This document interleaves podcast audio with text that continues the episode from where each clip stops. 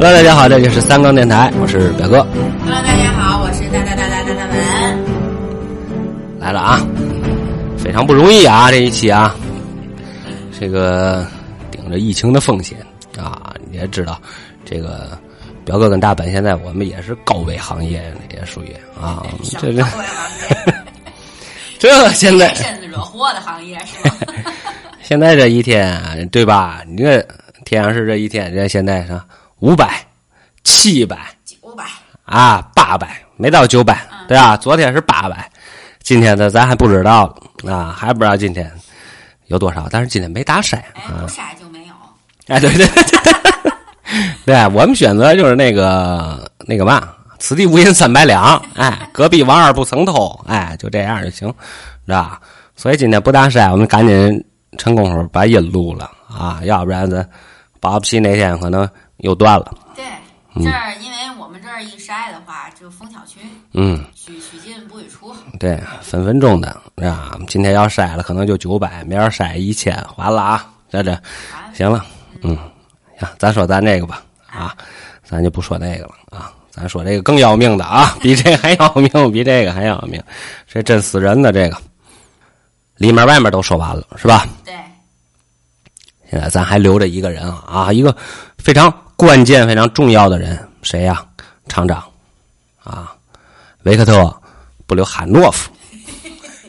诺夫。哎，布留汉诺夫啊，布留汉诺夫这天晚上在家正睡觉，啊，正睡觉了。厂长啊，爆炸发生两分钟之后，啊，电话响了。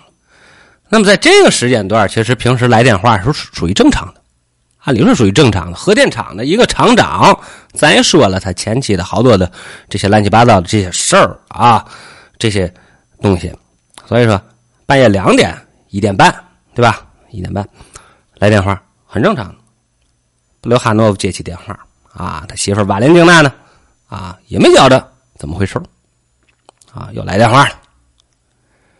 但是当布留哈诺夫撂了电话之后，瓦莲金娜发现，就说布留哈诺夫这个脸色可不对了。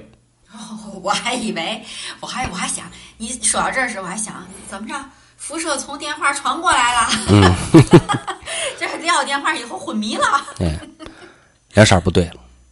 然后布留哈诺夫就开始穿衣服，啊，连景娜就问他呀：“怎么了？出什么事儿了？”布留哈诺夫也不说话，啊，闷头穿衣服，啊，秋裤、毛裤，啊，哎，保暖裤、棉裤、皮裤，哎，袜子、毛袜子，反正穿吧。哎，俺纳闷啊，你怎么回事啊？我说怎么了？等布留哈诺夫穿戴整齐啊，走到门口说了一句：“我要进监狱了。”啊，就走了。差点凌晨两点的时候啊，布留哈诺夫赶到了核电厂。当他看到四周围啊这个情况啊，包括四号机组啊这个炸的那个残破的模样的时候啊，大概其心里有个小底儿。嗯，啊，又念叨一句：“我要进监狱了。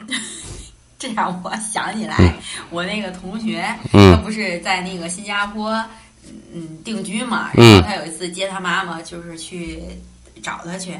人家那个超市好像不允许试吃还是怎么着，但是咱们这边不有试吃嘛？他妈妈就这儿吃尝尝，那儿尝尝。后来她老公是外国人，她老公就拽着她说：“坏了坏了坏了，我们要进监狱。”别这么说的，” 看来这是这是外国人普遍的话术，就是这个我好像是的。啊，我要进监狱了。对，然后嗯，外国人还是胆儿小，胆儿小。那么一路走进行政办公大楼，啊，布留哈诺夫下令打开地下紧急掩体，啊，因为核电厂啊，它是有这个设计的，啊，要有一个能抗核打击的避难所，也就是这个掩体。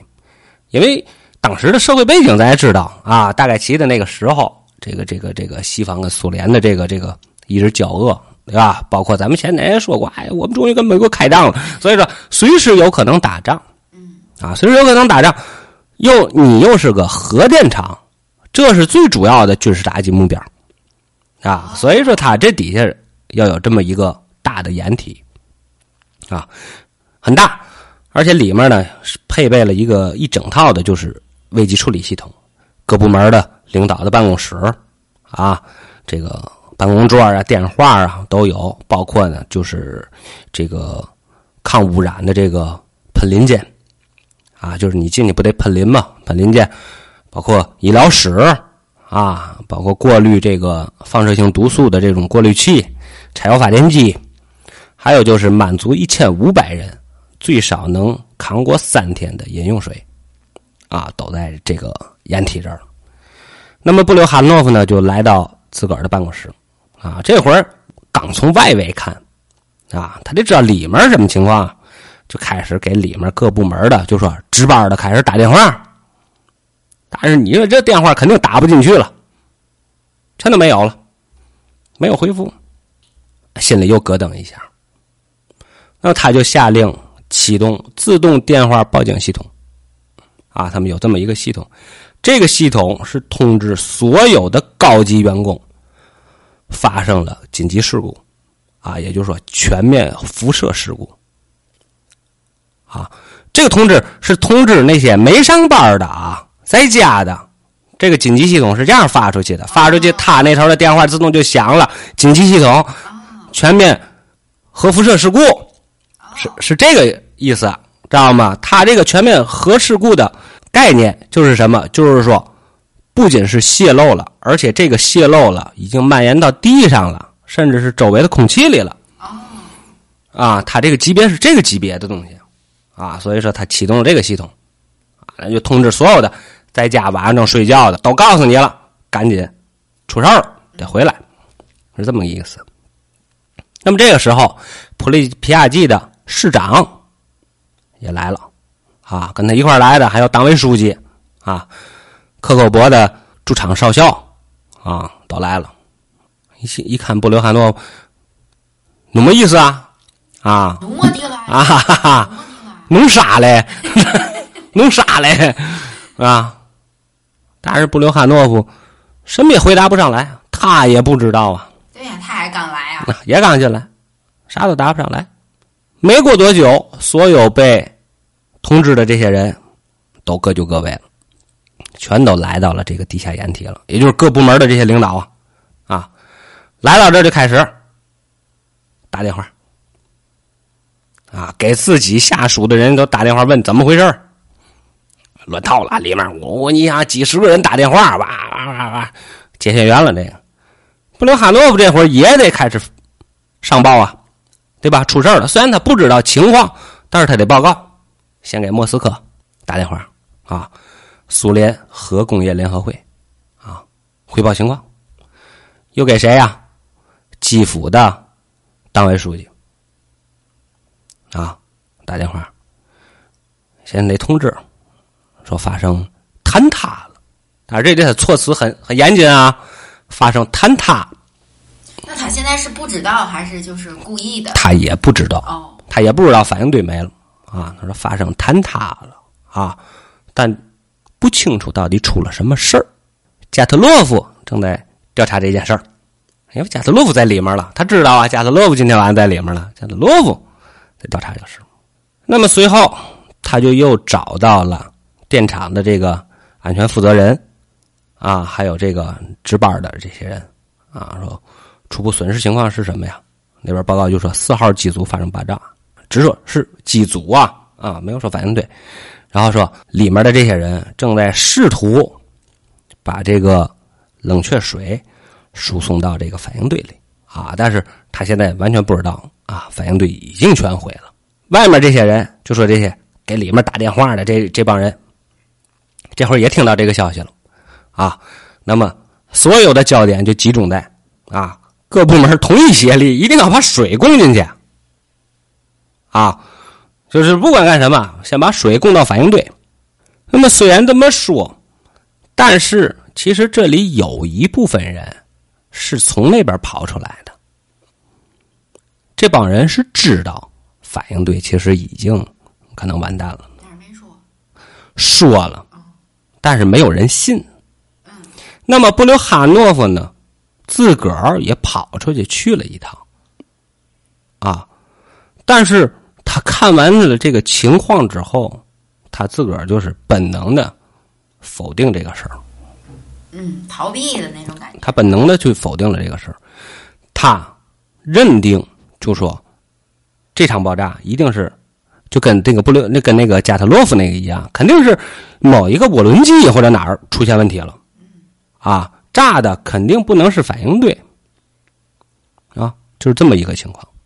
但是这里面肯定是有明白人的，啊，其中有一个是民防的负责人谢拉菲姆沃罗比约夫，啊，沃罗比约夫，当他到了这儿的时候，他第一时间先从先去拿这个测量计，就是辐射的测量计，它这型号是 DP 杠五，就是军用的，啊，这个测量计是专门用于在核打击之后这种环境下用的这种，啊，就是读数非常高了，啊，最高强度能到两百伦琴。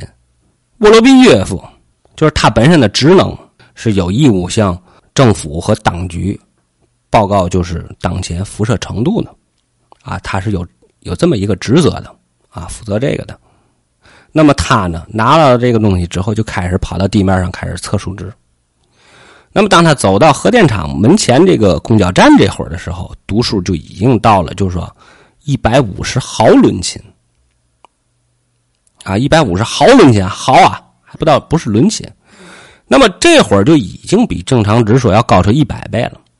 那么他就跑回去就告诉布留汉诺夫了，他说这已经超一百倍了，啊，就是我们有必要向市民发出警报了，普利皮亚季发出警报了，因为这是公交站，这不是核电厂。嗯，那会儿就已经这样蔓延开了。啊。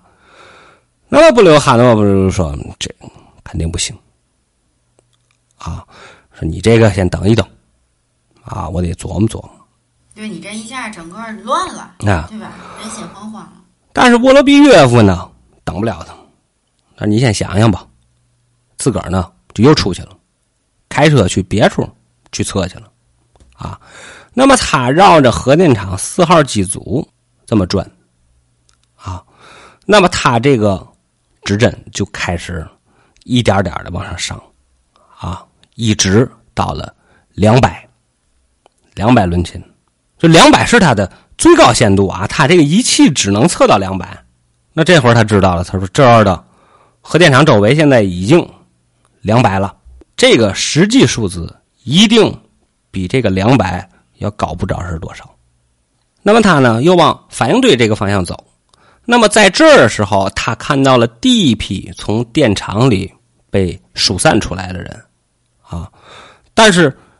他看到这帮人的时候，就是这帮人现在已经明显的出现了，就是他讲话叫非常诡异的兴奋状态，嗯啊，而且伴随着恶心、头痛、呕吐。嗯，就会吃了吃了那个红伞伞白盖盖似的。那么沃罗比约夫又第二次回到掩体，啊，向布留汉诺报告，说现在这整个电厂周围辐射。最少两百伦琴每小时，这是两百伦琴。刚才您说的是一百五十毫毫伦琴，那是在公交站那边。现在已经超了一千倍了呗？对，嗯，是吧？是两两百伦琴每小时。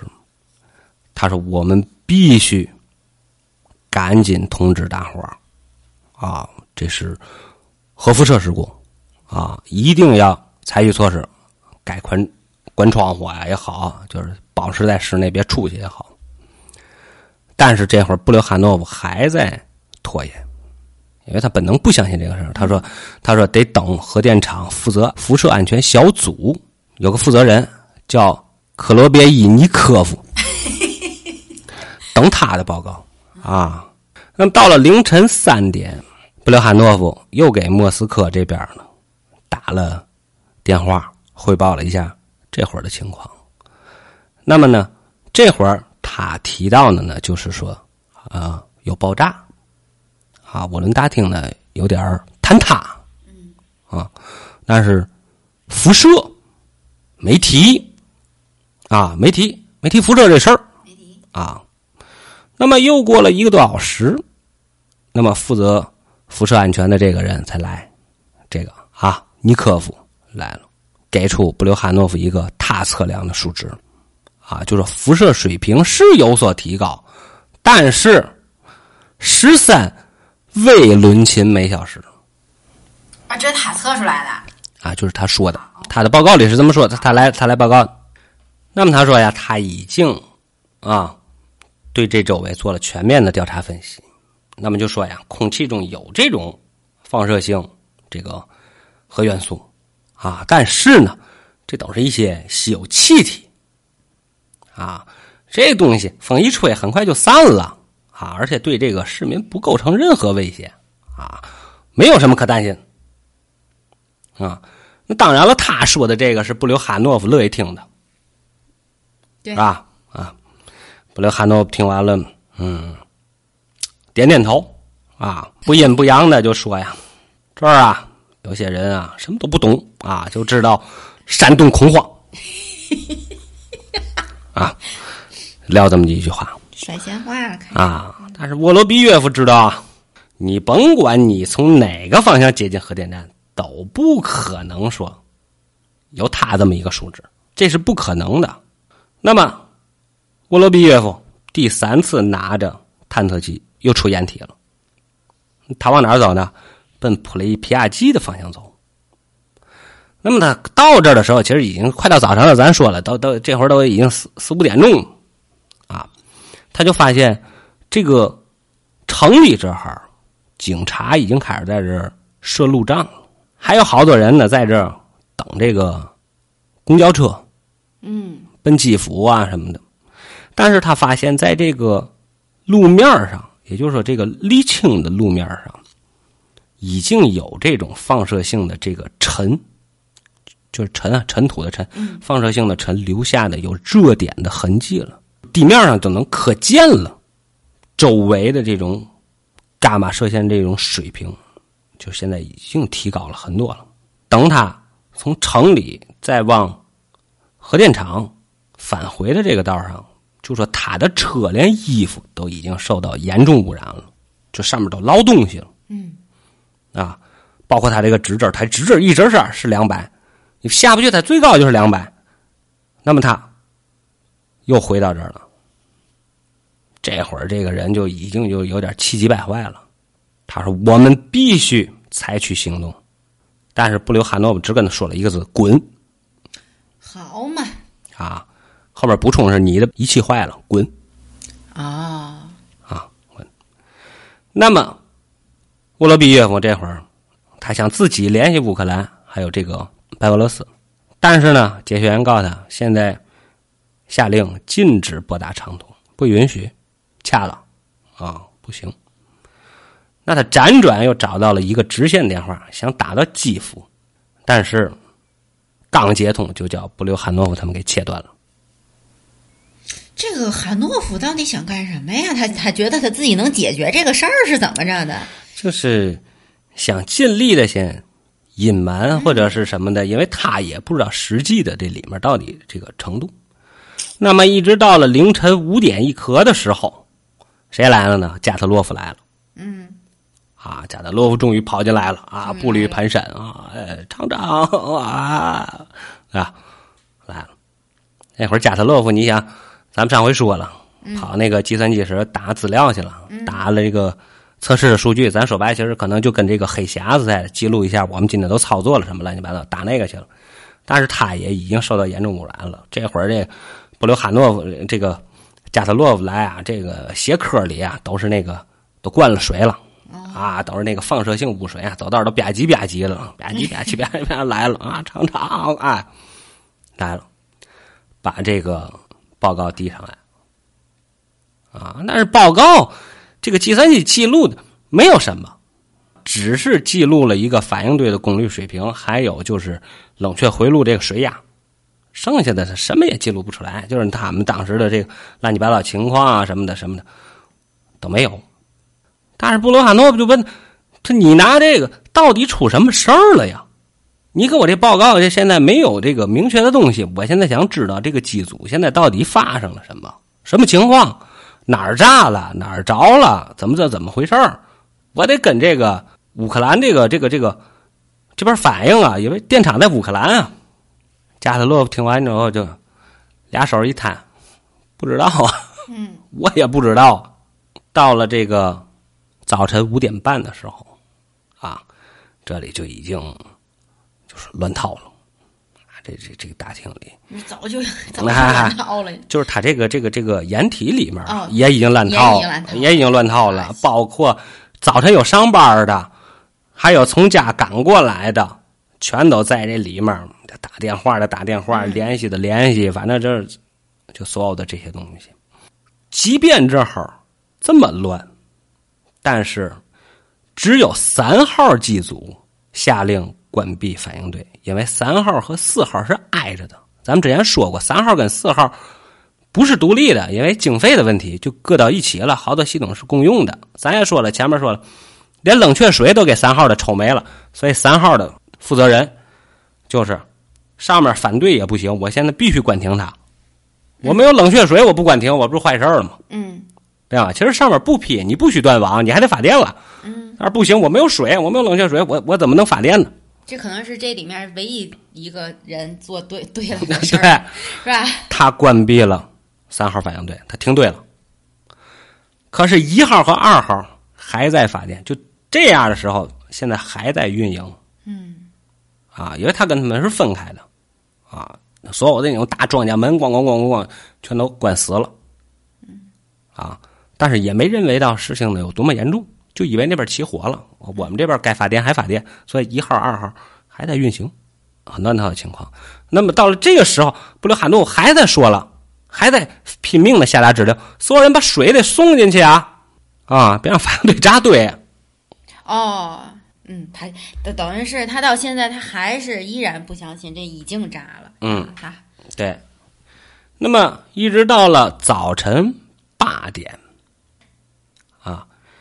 这个核电厂的安全部门这帮人在外面取样啊，包括地表啊，包括水体呀，说这里面取样检测都存在有核裂变产物，还有核燃料粒子。这个就证明这是反应堆芯已经彻底损毁，才会在大气中产生这些东西。就是通过这些取样，告诉你真炸了。哎，只有损毁，它才有有这种可能。嗯，周围才会出现这种情况啊，要不然不会出现这种情况。这韩诺夫信了吗？啊，那么到了九点，嗯，啊，九点的时候啊，很多的就是内部警察部队呀。啊，这帮人都已经穿着防化服，啊，开始拦这个核电厂的这个道路。那么，基辅的党内二把手，二把手啊，叫弗拉基米尔·马洛穆日，来，就记得记名儿，好记记名儿。你就记马洛穆日吧，马洛穆日啊，人不喊前面，人能喊后面啊。马洛穆日到这儿了，啊，接手了这个。地方，那么他到这儿的时候，正好正在做汇报，给这个布雷罕诺夫做汇报啊，就说一人遇难啊，现在有几十人受伤啊，而且现在可以证明这些人是受到了超大剂量的辐射啊，这是辐射病的症状啊，现在是可以肯定的。但是主管核电站。外部辐射剂量测定的这个负责人，这会儿还坚定的说：“说没有必要疏散普利皮亚季的居民。”那么这会儿，这个咱们说的这个沃罗比约夫插话了：“他不对，他不是你说的那样。”他说：“现在有重大事故，我们必须得疏散。”但是这个马洛穆日却把他给打断了。就这二把手啊，嗯，他坐下，这没你说话的份儿。然后马勒穆日就说：“叫布留哈诺夫，你现在得写一个书面的报告啊！你是不是正汇报情况了吗？嗯，对吧？你得你是核电厂负责人，你现在必须得出一个书面的东西，啊，出有这么一个报告，咱们得各方汇报，啊，那么布留哈诺夫就开始带人开始写这东西，啊，一直到上午十点把这东西写完了，啊，写的是什么呢？大概写的反正里面就写了，就说有爆炸，啊，反应堆大厅这个屋顶倒了，啊，有火灾，啊，有。参与救火的有多少多少人啊？在医院检查的有多少多少人？有多少人受伤？有多少人怎么怎么的？有失踪啊？有死亡？但是报告里依然没有提辐射的情况，只提了说四号机组附近的辐射水平达到了一千微伦琴每秒，也就相当于就是三点六伦琴每小时啊。这个剂量是在允许范围内的。是这么一个情况，报告里，布留汉诺打保票了，说普雷皮亚季啊，形势一切正常啊，辐射水平啊在进一步调查之中，但是现在没有其他的东西啊，一切正常，而且签字，他在最后签了字。那么这份报告那就很简单了，由他出具的这份报告，在苏联是要传开的，啊，乌克兰的。这个这个上面也是，包括一直传到莫斯科，啊，莫斯科到这儿，中午的时候，莫斯科这边接到了能源部长，啊，马奎辛收到这个报告，收到之后呢，他把这个报告又转成了电报，因为他得发电报出去，他啊，他不可能这报告家传来传去的，那么就把这些东西又向各部门散发，一直到了下午。到了下午，才到谁手里呢？到戈尔巴乔夫的手里。就这电报肯定比报告还要简单。那么电报上怎么写呢？就说反应堆室发生了爆炸，有墙倒了，啊，天花板掉了几块啊，然后屋顶着火了，相关人员呢正在冷却反应堆，然后火灾呢在。三点半被扑灭了，这是电报啊！电报，电报，咱们都知道，就很简短的几个字，对吧？就很简短几个字，就这个。这有点像我惹了祸了，那个，然后跟我妈妈 细数发生什么事儿，对对对，那种感觉就是砍一半这个危害至少。对，所以电报是这样。那么科尔巴乔夫一看这这个，你想啊，当时那个环境啊，八几年啊，咱说了，苏联那是重工业国家。啊，重工业国家，咱说了，各地搞生产，各地搞工业，出个火灾，这这这叫事儿吗？嗯，这东西还少吗？啊，不叫事儿啊。即便你说是爆炸，爆炸也没多大事儿，倒点墙嘛，对吧？掉点天花板，着火了，着火了不也是扑灭了吗？啊，没什么事儿啊。而且这个反应堆不也没事儿吗？啊，这帮人正在冷却堆芯儿吗？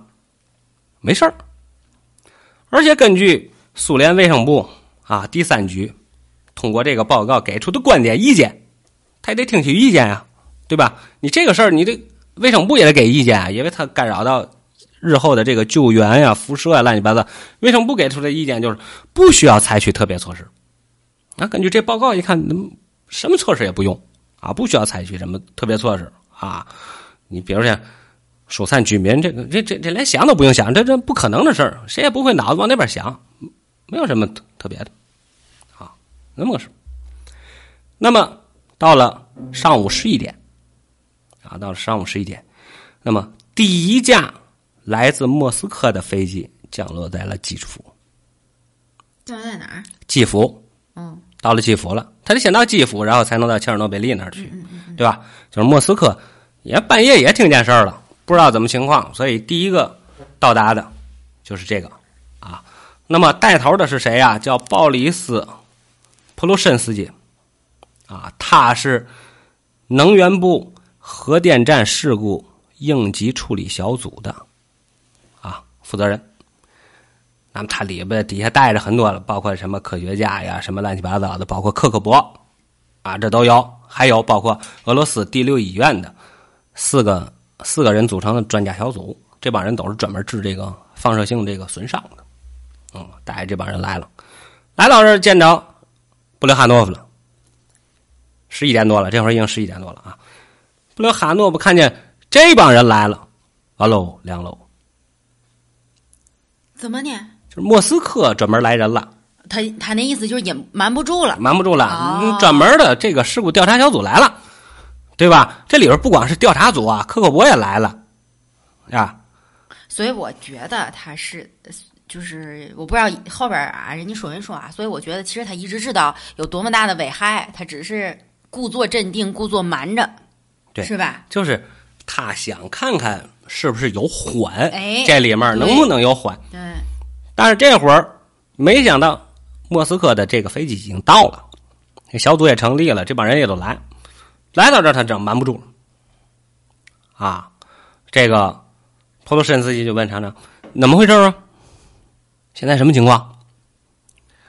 还说：“一机组不存在了，机组不存在了。”意思啊，普鲁申斯基，机组不存在了。嗯，那什么意思啊？啊，你自个儿看看去吧。啊，你自个儿看看去吧。那么这个普鲁申斯基啊，坐着直升飞机在这个反应堆上转了一圈嗯，啊，这会儿他看完了之后，他觉得布留哈诺夫的描述还是非常准确的。哈哈，机组确实是不存在了，而且反应堆也不存在了。啊，一切一切都不存在了。嗯那么时间再接着往下推，一直推到下午四点。好，到下午四点在哪儿啊？在普雷皮亚季共产党和市政执行委员会的总部大楼这儿啊，开了一个党委会。这这这会儿开大会了啊。副总工程师，你想这前前后后这这一天下来了啊，这个福明啊，现在报告说他手下现在这个员工啊啊，在此前的十二小时的努力中啊，为了保证四号反应堆这个冷却供水啊，我们做出了种种努力，但是嗯，现在被证明都是徒劳的啊。他承认反应堆现在已经彻底损毁，嗯啊，现在这个放射性的这个石墨碎片啊，现在说满地都是。他不承认也没办法啊。啊，满地都是啊！对对，这会儿上午那个布留哈诺夫已经承认了，啊他在下午做报告的时候，对呀这个开大会的时候，他就就说了啊，现在他说现在还有一个更糟糕的消息，我要汇报给大家啊。他说呀，他说因为当天的这个情况啊，就说那个控制棒啊，在爆炸之前啊，因为它没有完全的降入反应堆，那么现在他们怀疑啊，就是在这个反应堆里仍然残留的这些核燃料啊，很可能会在一个满足新的临界点的条件下呢，启动新一轮的链式反应。所以也就是说会引发第二次的坍塌或者爆炸或者啥，是吧？对，那么这一次的链式反应呢，将会是在光天化日之下进行的，也就是我们上面嘛也没有了，没有任何的遮挡了，就是在这大马路上它就开始反应了，啊，那么也就是说，简单说就是反应堆要复活了，嗯，然后再炸。然后火灾和爆炸。他这个有点像，我现在有两个坏消息，你想听先听哪一个？然后可能出现这个问题。那么这个问题呢，就是就是普利皮亚季周围两千五百米的大气将会受到这个伽马射线的这个辐射。嗯。啊，那么根据我们的预计呢，这个新的临界点呢，可能会在晚上七点的时某一个时刻到达。啊，现在我们还有三个小时可以干预。干预嘛，快跑吧！啊，因为现在是四点啊，四点开会，我们预计七点可能有可能，他到了临界点会会会产生这个这个事情啊。那么我们还有三个小时，咱们这展开激烈的讨论啊，激烈的讨论，激烈的讨论又过了将近一个小时 啊，在快到五点的时候啊，快到五点的时候，跑进来的一个人，谁呀、叫亚历山大·罗加乔夫。新人儿，这是咱们第一段一上来我说的这个开着装甲车进去测数的这帮人。哦，这会儿这个洛加樵夫跑进来了，啊，因为他他们去做的测试嘛，在里面调查了嘛。骆家樵夫慌慌张张的啊啊跑进来，拿着一份地图，啊，这上面都是他标注的，我测量的结果，把它交给谁了？交给这个二把手，啊，马路木日，啊，上面都是树枝。马路木日看看这树枝，你看核电厂食食堂，你看食堂这儿写的两千零八十伦琴。看看这个，说小伙子，你写错了吧？你写的应该是毫伦琴啊。罗家樵夫说，就是伦琴先生，现在已经是上万倍了哈。就是伦琴，不是毫伦琴啊，就是伦琴啊。马路木日看看他啊，掐了这根烟，又点了一根烟。他说：“我们需要疏散城市啊啊。”这段就到这儿了。这哎。就有点像电影，就是你，就是这你讲的讲的，一开始从第一集到现在，嗯，就特别像一个电影。就一开始这个人开着装甲车，就是坦克进来了，然后就嘎噔就断了，就说就说你还往前开，然后那个再看我们就死了，然后断了，然后开始回回溯，对吧？然后到这儿又接上了，对，哎，这有意思。所以说，嗯，咱们提到的人一定是都有用的。他肯定不是说平白无故就提这个人，他没有用的人，咱们是肯定不提的，都都会被删减掉的。这个啊，我听到这儿，我大就是终于听明白了。其实我上一集的时候，就尤其就是主，其实我觉得主要就是这些人名儿，你知道吗？嗯，他你一边讲，我脑脑海里我一边出现景，就是情景啊，图像，我都能把这事儿捋清楚。其实这里面你就记住关键的几个人啊，布留哈诺夫。对。哈诺夫、加特洛夫、嗯，福明、嗯，托托洛夫，哇，你都背下来了是？哎，这我我弄的我讲的我能记不住吗？啊，好吧，啊，对吧？谢普琴科，就这几个人，他是比较关键的，比较在里面穿插的。尤其像这个布留哈诺夫、福明、加特洛夫这三个人，你大伙儿记住了啊？这几个人最后是受审的。嗯啊，这倒是要受审。他们也活不了吧？就是一直在这辐射，还还受审。嗯，嗨，这这该给的罪名还是要有啊，对吧？嗯，对吧？人民需要一场审判，世界需要一场审判。好吧，好吧，好吧，对吧？就跟咱们那个过去那个那个什么审战犯一样，对吧？审战犯一样，你说处死他不就完了？不。这个是要给人民看、给世界看的这个东西，那不是那么简单的东西。对对，还真的是要需要需要走走这么一个流程。对，你就包括咱们你讲现在这个弯弯那点事儿，对吧？嗯。为咱说白了，想暗杀他们还不好打击啊？嗯。对吧？斩首计划，咱们想斩首他们太简单。为什么？我们一定要抓活的，我们要抓活的，要拉过来审判的。哦，我一定要审判，我要给人民一个交代，给世界一个交代，叫世界看这事儿是怎么回事 而不是说我就给你斩首了就完了。我斩首你太简单了，弄谁不弄死你啊？对不对？是，这是这个东西，你一定得明白这里面是什么。对，我要打给你温硬了啊，这事儿给你摁着摁着了，温硬了。对，是不是你错了啊？错了吗？服了吗？改不改？对吧？改也没用了，反正就是就说，就说这意思啊，就是大伙得理解这个。有很多人说白了，政治因素你一定得考虑到政治，你不能单纯以一个我们的角度去想问题，因为你这个和国家是两两个概念。嗯，对啊，所以说好多你说有本事人，有本事人，你在外面出出主意行，有几个能当国师的？他不，他他的思维跟你是不一样的。嗯。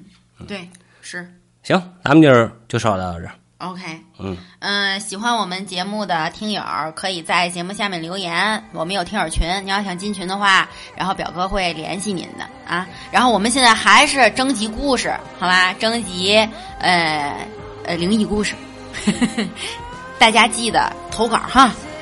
嗯，今天就到这儿，拜拜，拜拜。